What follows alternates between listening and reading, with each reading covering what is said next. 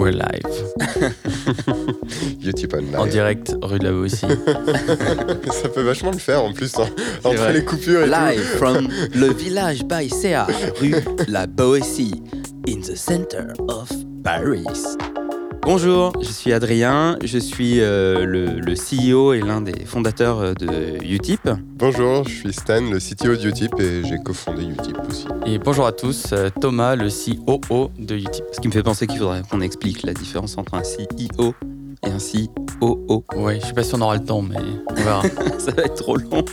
Donc ce podcast va être euh, consacré à, à l'aventure Utip. Euh, On a décidé de faire ça en podcast parce qu'on pensait que c'était quand même beaucoup plus sympa à écouter que de lire euh, 30 ou 40 pages de texte euh, qui expliquent euh, pourquoi on, a monté euh, cette boîte, euh, quel est le problème qu'on essaye de résoudre, euh, pourquoi on apporte les solutions euh, qu'on apporte aujourd'hui, comment on les a choisies. Donc on a pensé qu'en texte ça allait être un, un peu verbeux, un peu difficile à lire. Du coup, euh, le, format podcast nous a semblé beaucoup plus approprié. Euh, donc on vous imagine en train d'écouter ça euh, dans le métro, chez vous en rentrant le soir. et l'idée c'est que vous passiez un petit moment avec l'équipe fondatrice et puis qu'on vous explique un petit peu tout ce qu'on a dans le ventre et dans la tête. Et, euh, voilà, tout ce qui est autour de ce projet. Et comme ce projet, c'est avant tout euh, des hommes, on va consacrer le premier épisode à, se présenter, à vous expliquer qui on est, comment on s'est tous euh, rencontrés, ce qui c'est un peu aussi une partie importante de l'aventure entrepreneuriale, c'est comment on réunit euh, une équipe, comment on décide euh, de se lancer, euh, de lâcher son job, de lâcher un CDI, de lâcher un salaire tous les mois pour un revenu peut-être un jour, si ça marche. Voilà, donc c'est parti, c'est l'épisode 1 du podcast de Utip.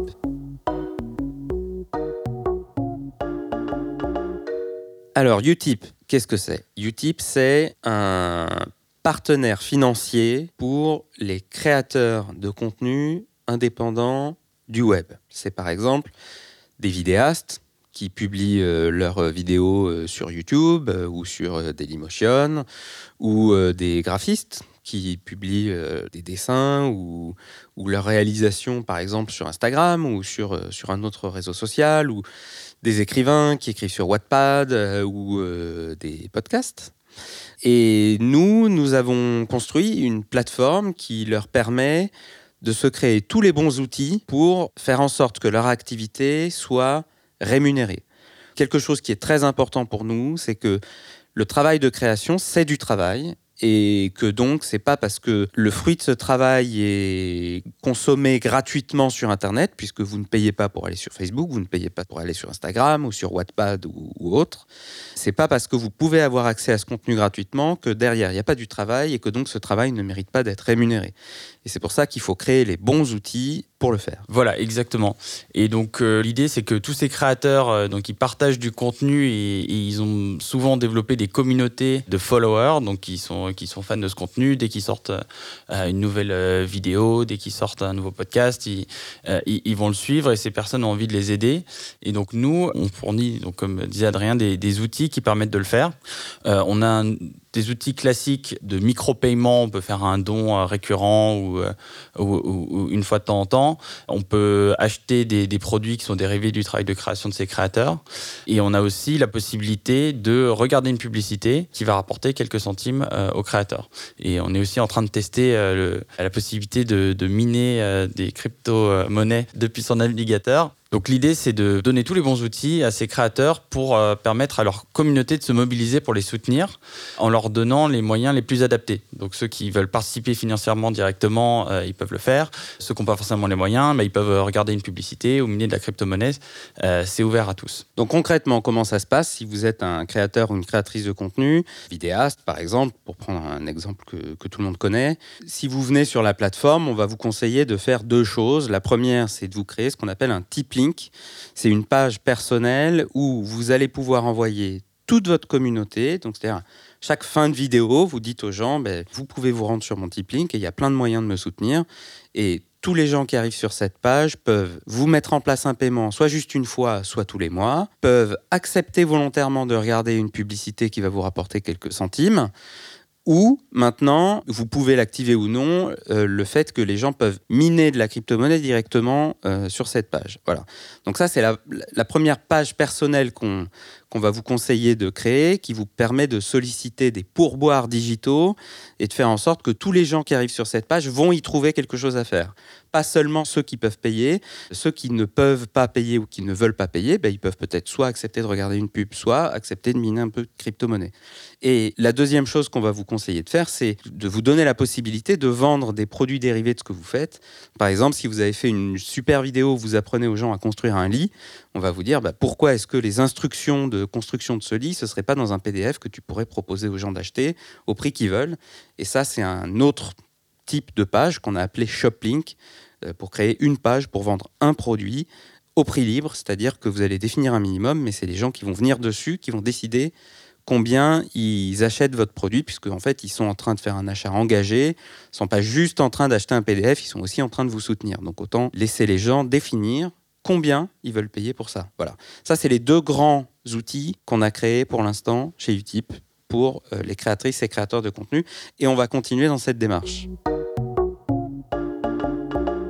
Alors du coup, je pense que ce qu'on peut faire, c'est expliquer rapidement un peu en quoi ça consiste chacun de nos, rôles.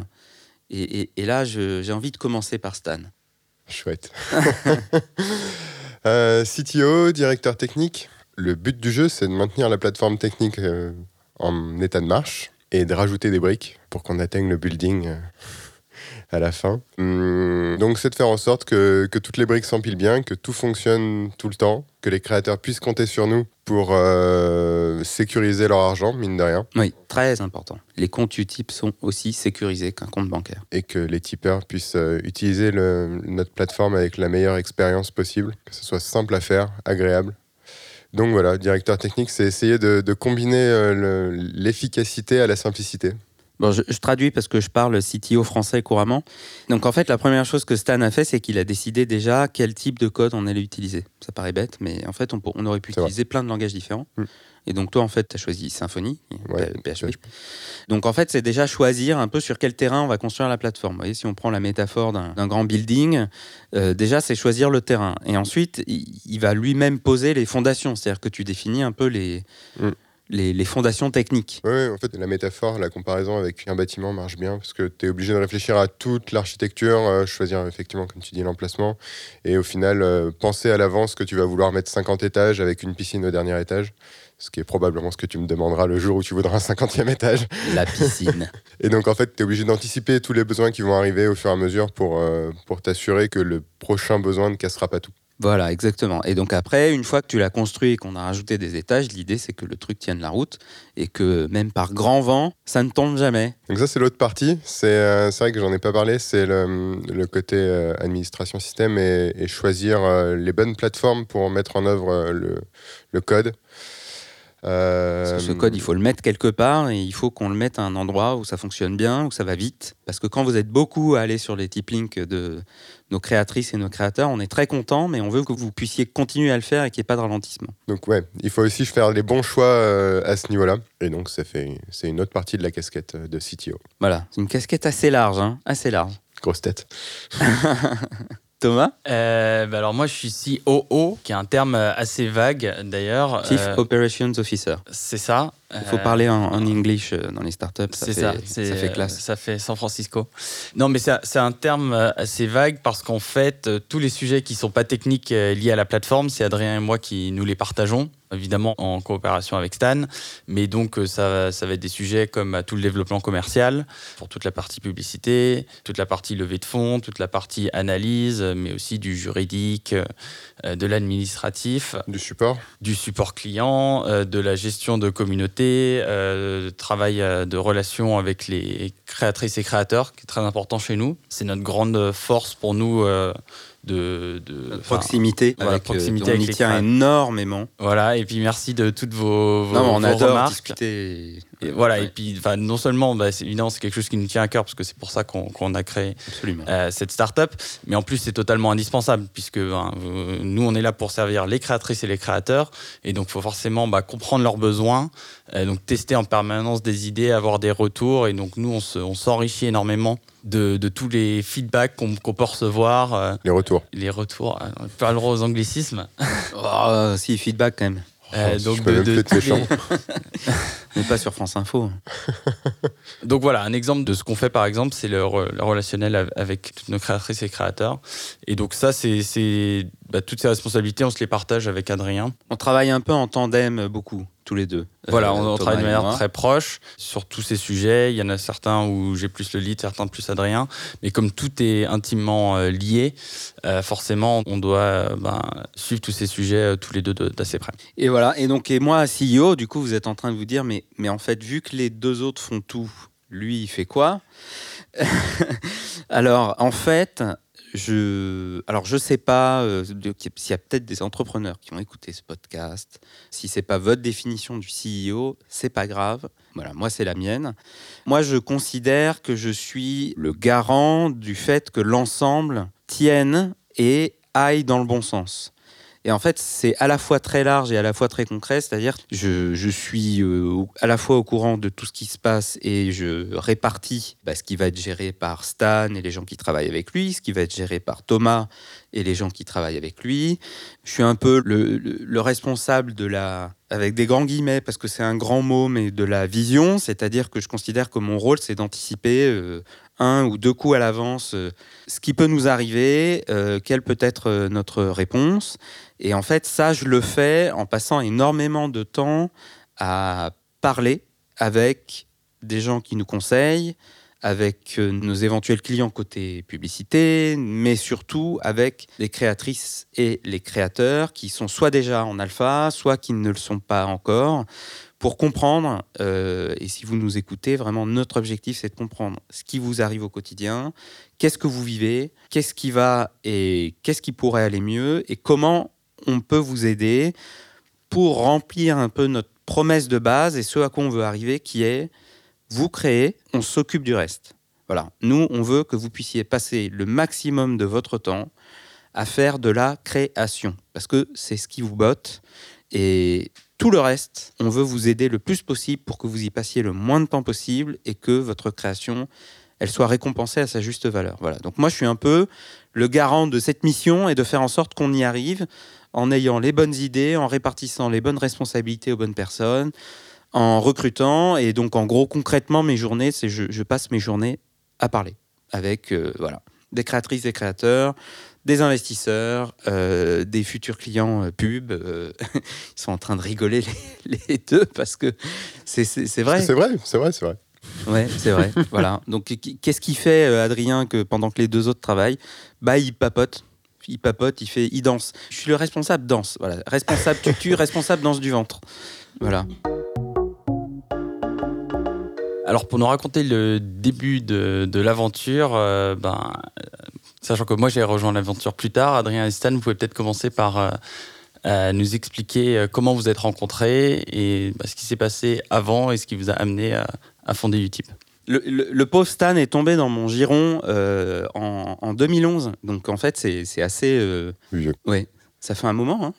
Ça fait un moment. En fait, j'ai décidé de lancer une première start-up en, en 2011. Euh, À cette époque-là, je, je travaillais en, en trading, donc pour les auditeurs, pardon. Et euh, il se trouve qu'un beau jour où je faisais cuire des pâtes, j'entendais une pub à la télé et je me suis dit, ce serait quand même ouf que tout l'argent qui est balancé dans de la pub à la télé puisse servir à financer des associations. Et j'ai imaginé un truc où tu peux aller sur un site web, tu regardes une pub et ça donne un euro à une assoce que tu as choisie. Donc on était en 2011, c'était complètement fou, mais je ne le savais pas encore. Et euh, j'ai cherché quelqu'un pour m'aider à gérer le côté euh, technique. Et un soir, on s'est retrouvé dans un bar.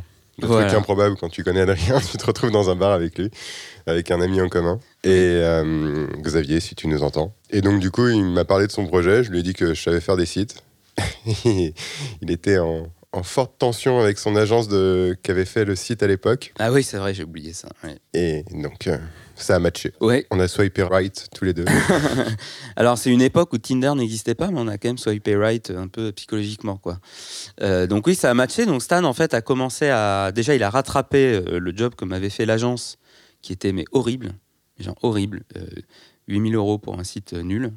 Donc Stan il a commencé par reprendre tout le code et il a Et après, il le tu gérais en fait techniquement. Jusqu'au jour où Laura du web a parlé. Voilà, jusqu'au jour où un matin je me lève et euh, donc on lance le site euh, avec euh, un budget qui à l'époque était Nutella, qui nous avait confié un peu d'argent à, dépenser pour que les gens puissent regarder des pubs Nutella et du coup que Nutella allait donner de l'argent à des associations. Et un matin je me lève, je, vais, je vais dans la douche, je sors de ma douche et j'ai 50 textos, 25 mails et mon portable qui sonne avec Stan à l'autre bout et je comprends pas ce qui se passe. Et là, j'ai Stan au téléphone qui me dit Adrien, le site est en train de sauter, euh, il y a trop de monde qui vient et tout, je comprends pas. Et je lis mes textos et je vois euh, Laura du web vient de parler de toi à la télé, Laura du web vient de parler de toi à la télé. Et en fait, à, cette époque-là, à Télématin, il y avait euh, Laura du web qui tous les matins parlait d'un site web. Et elle venait de parler de tous donateurs sans rien nous dire. Et sans rien nous dire. Et elle nous a elle nous a éclaté la tête. Bah, éclaté la tête du site aussi. Voilà, le truc a sauté, le, le compteur euh, tournait en temps. Nous, on avait 10 000 malheureux euros de budget de Nutella et le truc était en train de tourner en temps réel à 200 euros la minute. Et euh, le site a sauté. Ce qui était une bonne chose au final. Ce qui au final nous a vachement arrangé. Et, euh, et voilà. Bon, bah, donc ça, c'est l'histoire de Tous Donateurs. Alors, caveat, caveat, n'allez pas sur tousdonateurs.com euh, j'ai perdu le nom de domaine. Le site qu'il y a dessus, c'est pas le nôtre. Donc ça reflète pas le travail de Stan. C'est un truc qui est horrible qui nous a été volé.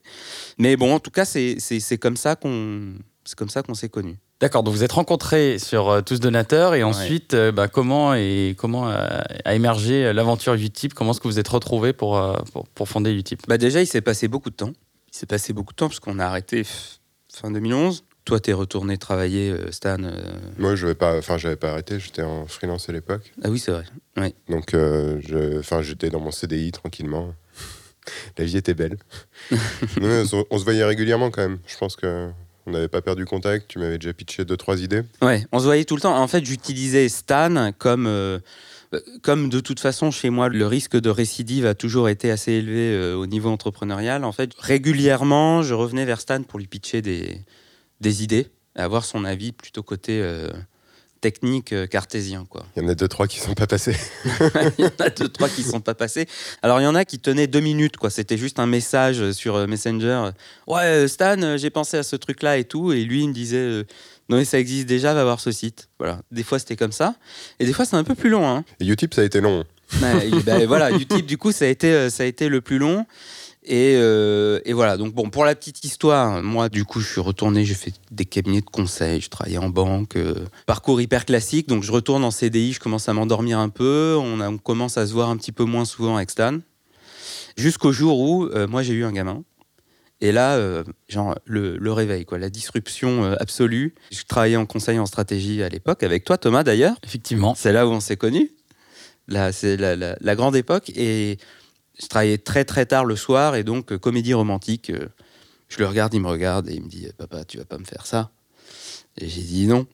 Donc du coup, je suis parti. Euh, et puis, je me suis mis à apprendre à, coder. Alors, je, ne code pas vraiment. Ce qui est bien, c'est que vous pouvez pas voir les images. Donc du coup, vous pouvez pas voir comment je le regarde au moment où il dit qu'il code.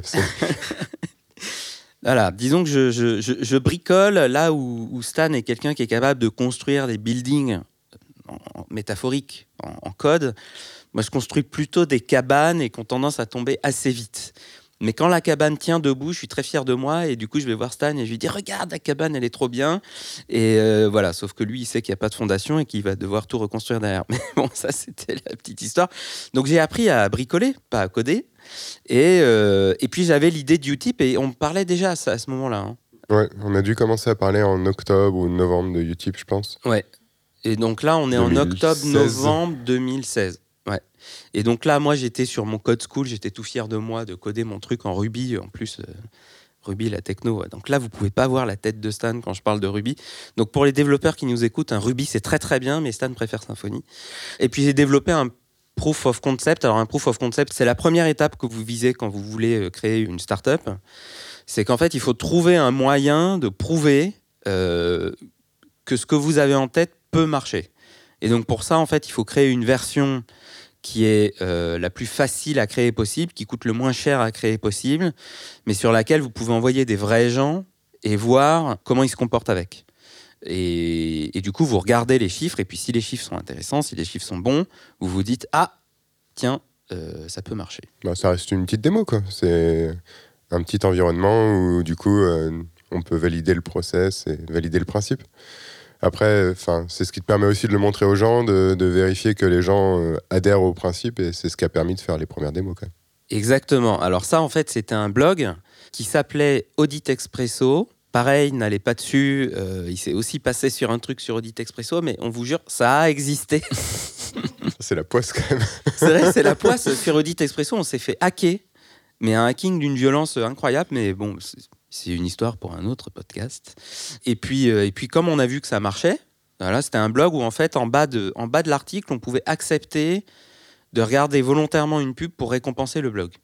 Voilà. Et donc là, à cette époque-là, on parlait beaucoup. On se voyait dans un truc qui s'appelle les Cocoon Space. Ouais, c'est vrai qu'après Tinder, euh, Cocoon Space, c'est pas mal non plus. c'est vrai. C'est très hein, professionnel, hein, des espaces à Paris euh, euh, où on peut louer, voilà. Et on passait des après-midi entières à parler de déjà de Utip, de ce que ça pourrait être, Des samedis matins aussi. voilà, des samedis matins, et, et puis aussi à, à parler d'entrepreneuriat, de ce que ça allait être que créer une boîte, de se préparer un peu aux, aux difficultés. Et puis un jour de, c'était quel mois? Je sais pas. Tu m'as dit. euh, J'ai dû te dire go, euh, j'ai posé ma démission en janvier 2017, donc euh, j'ai dû te dire go en décembre. Ça devait être ton cadeau de Noël, je pense. c'est ça. Et donc voilà, et puis donc Stan a dit go en décembre, et puis après il a quitté son job, et puis on, tu es venu donc plein temps à partir de 1er avril, voilà 1er avril, ce qui n'était pas d'ailleurs, un- tu es venu sans poisson. c'était pas une blague. Voilà. C'était pour de vrai. Et donc moi, alors je connaissais déjà Thomas. Oui, effectivement, nous, bah, comme tu, tu l'as mentionné, on se connaissait de, de, de cabinet de conseil en stratégie où on travaillait tous les deux. On se connaissait pas très bien d'ailleurs. Euh, toi, tu es Si j'avais su. resté, euh, si- t'es resté euh, sept mois, quelque chose comme ça. Donc, euh, et puis il y a quand même une cinquantaine de personnes, donc on savait très bien qui on était l'un et l'autre, mais on n'avait pas travaillé ensemble. Et donc voilà, on n'avait pas eu forcément le temps de faire euh, connaissance euh, plus que ça. Donc voilà, donc on, donc on se connaissait, mais, mais sans plus. Ensuite, ben, donc toi, tu es parti. Moi, je suis resté un petit peu plus longtemps. Mais réflexion un peu similaire, conseiller en stratégie, c'est. C'est très, euh, très intéressant, mais c'est aussi euh, c'est assez lourd. Et donc, au moment, Intense. intense, on peut voilà. dire intense. challenging, comme on dirait dans le, Ouais, c'est le vraiment conseil, un hein. challenge. Voilà. Challenge. Et donc, euh, moi, ça faisait un moment que je pensais à faire autre chose après le conseil et j'avais notamment pensé à l'entrepreneuriat. J'avais plusieurs amis qui, qui s'étaient lancés.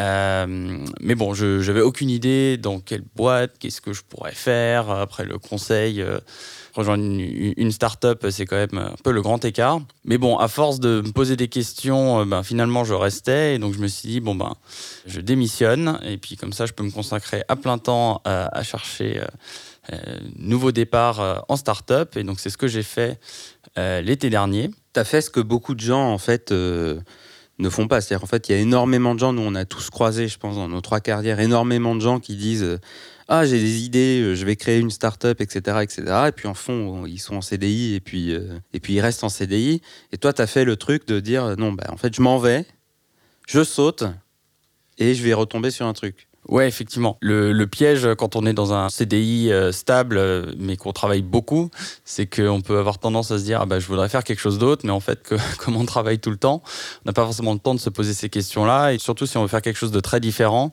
bah, il faut avoir le temps de, de se poser les bonnes questions, de réfléchir, de chercher aussi. Euh, et moi, c'est quelque chose que j'avais pas le, temps, ou en tout cas l'énergie de, de faire en plus de mon travail. Donc c'est pour ça que j'ai décidé d'arrêter de travailler pour pouvoir me consacrer à ce changement, parce que je sentais que si je le faisais pas à fond, je risquais de rester bloqué encore 2-3 ans dans le conseil, et je pensais que le conseil m'avait apporté ce que, ce que j'y cherchais, donc c'était le temps de faire autre chose. De temps en temps, faut en fait, il faut faut sauter quoi. Exactement. Donc je conseille à toutes les personnes euh, Non, qui non. peuvent se reconnaître dans cette situation. Non, mais c'est vrai, de, de se donner les moyens de changer. Bah, moi, j'ai aucun regret, Oui. clairement, et je connais d'autres gens qui ont fait la même chose, et je pense qu'on est tous d'accord que c'est intéressant. En fait, c'est intéressant de dire euh, à un moment, en fait, le changement, il n'y a pas besoin forcément d'avoir euh, l'idée en tête. Il y a des profils qui vont partir avec une idée en tête Euh, mais moi, quand j'ai quitté bah, le même cabinet d'ailleurs, donc c'est pas le cabinet qui fait ça, hein, mais euh, c'est j'avais pas encore l'idée du type, elle était quelque part au fond de ma tête, elle est ressortie quand je suis parti. Ouais, mais moi, à l'inverse, par exemple, je serais jamais parti sans avoir un projet. Voilà, ça dépend. Des- Toi, je t'ai fait la danse du ventre pendant un moment avant que tu viennes. hein. Mais j'aime bien la danse. Donc voilà, donc euh, j'ai bah, j'ai pris des petites vacances, euh, hein, puis c'était l'été, puis de toute façon euh, j'avais besoin de faire un peu un break, mais en septembre, bah, je me suis lancé à fond.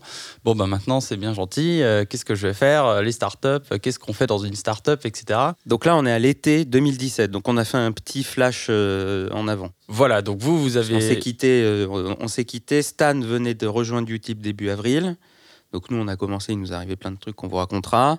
Et fin de l'été, Voilà, et donc moi en parallèle, j'avais fait mon petit bonhomme de chemin, donc j'avais quitté mon job euh, de conseil. Et donc en septembre, je me retrouve, bon ben voilà, j'ai envie de travailler en start-up. Euh, moi je pensais connaître un peu les start-up.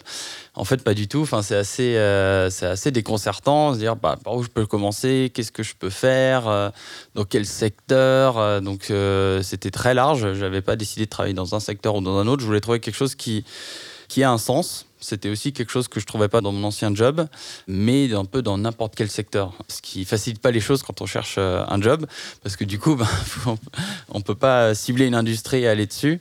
Et donc, ce que j'ai fait petit à petit, c'est que j'ai parlé à un maximum de personnes.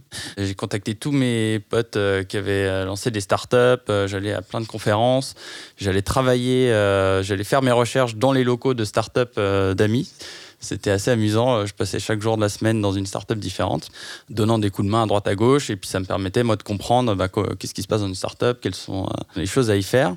Et puis un jour, euh, par un ami commun de, bah, de- du même cabinet de conseil, euh, je lui parle et donc lui, il, il savait, il connaissait ma Pierre, si démarche. tu nous écoutes, merci. Voilà, Pierre, qui était une des personnes chez qui j'allais euh, bah, un jour par semaine pour travailler dans ses locaux.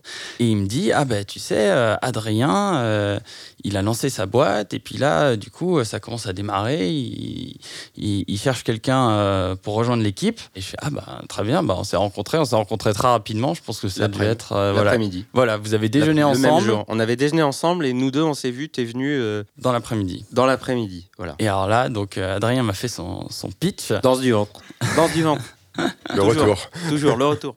Et, euh, et en fait, ça s'est passé très très vite. Enfin, moi, j'ai tout de Mm. suite été séduit, euh, non seulement par l'idée qui avait beaucoup de sens euh, pour moi. Et je pense que la raison fondamentale de, de Utip euh, m'a tout de suite attiré, mais aussi parce que euh, pragmatiquement, euh, je trouvais qu'il y avait un business model derrière qui pouvait tourner, que, que ça pouvait vraiment marcher. Et donc, je me suis dit, ben. Bah banco. Moi honnêtement, euh, je pense que j'avais pris ma décision dans l'après-midi, mais Oui. ça a quand C'était un même jeudi et tu m'as dit oui euh, lundi. alors, Non je crois qu'on c'était un lundi qu'on s'est rencontrés Ah, c'est un et lundi. que j'ai rejoint, euh, j'ai commencé à bosser jeudi. C'est une des forces de, de Utip, c'est que la fameuse danse du ventre, elle est facile parce qu'on s'attaque à un, à un problème qui est intéressant. C'est-à-dire que Thomas, en fait, toi, tu disais, bah, c'est vrai, j'ai besoin de travailler dans quelque chose qui a du sens. C'était exactement la même chose pour Stan. Euh, T'aurais pas quitté ton job, je pense, si, Non. si Enfin, c'était juste pour truc- faire euh, de l'argent avec de l'argent, quoi.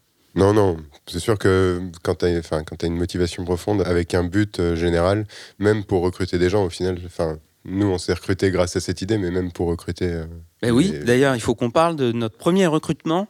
Alors, c'est Yonggi. Alors, Yonggi, euh, Qui est arrivé avant moi d'ailleurs. qui est arrivé avant toi, Yonggi, on l'a rencontré au tout début de Utip, on- mais on venait d'emménager dans nos bureaux. On le fait venir euh, chez nous euh, en bas euh, parce qu'il y a des jolis canapés, etc. On s'est dit, ah, c'est super, ça va l'impressionner. On savait, le, le développement, je veux dire, venait à peine de commencer. À cette époque-là, on pensait encore qu'on allait faire un, module qui allait s'installer sur des blogs. Donc on était assez loin du concept aujourd'hui. On se disait qu'on allait monétiser des blogs parce qu'en fait, on n'avait pas encore réalisé que les blogs n'existaient plus beaucoup. Euh, Question de génération. On vivait en 2010, en fait. Voilà, non, mais c'est bien, hein, comme quoi quand on, on peut créer une start-up en, en démarrant avec 4 ans de retard. Mais maintenant, depuis, on a pris un peu d'avance. Et, et- et en fait, Yonggi est venu alors que c'est un profil euh, super, c'est-à-dire qu'il aurait pu avoir un job dans n'importe quelle start-up de notre incubateur, autre que la nôtre. Et la nôtre était probablement l'une des plus euh, early stage, comme on dit, c'est-à-dire l'une des plus euh, Jeune. Ouais, voilà, on était vraiment au tout début. C'est-à-dire qu'à cette époque-là, on avait grosso modo trois slides de PowerPoint. Quoi. Euh, et Yonggi nous dit Banco et il débarque le lundi d'après, pareil, un peu comme toi Thomas, Banco sur euh, le projet. Et du coup, bah, euh, il- depuis, il est toujours là. Et ce sera notre, notre premier recrutement, j'espère. Hein, il est à côté, il nous écoute, il n'est pas parti, c'est bon. Donc voilà comment en fait une équipe se réunit pour aller. euh, euh, donc après, il y a autant d'histoires que d'équipes, mais nous, ça s'est passé comme ça. Le plus important, c'est de savoir que grosso modo, en fait, on, va sauter d'une falaise à plusieurs, et l'idée, c'est de garder confiance en toute l'équipe euh, le, temps du, saut pour retomber correctement en bas. Et donc la confiance, en fait, il faut la, faut la, on l'a pas forcément avec tout le monde. Donc quand vous croisez dans votre vie des gens qui ont, avec qui vous avez confiance, avec qui vous bossez bien, et en plus avec qui vous êtes complémentaires, ne, les perdez pas vue. Si un jour vous voulez euh, fonder une startup, ce sera vos cofondateurs euh, idéaux. Et, euh, et voilà. Je pense qu'on a bien raconté le, début, l'histoire. Et puis on va pouvoir vous dire que la suite se passera au prochain épisode où on vous racontera bah, le concept de Utip, que vous peut-être connaissez déjà un petit peu, mais quel est le problème fondamental euh, auquel on a décidé de s'attaquer, et puis pourquoi on s'y attaquait comme ça. À bientôt À bientôt. À bientôt.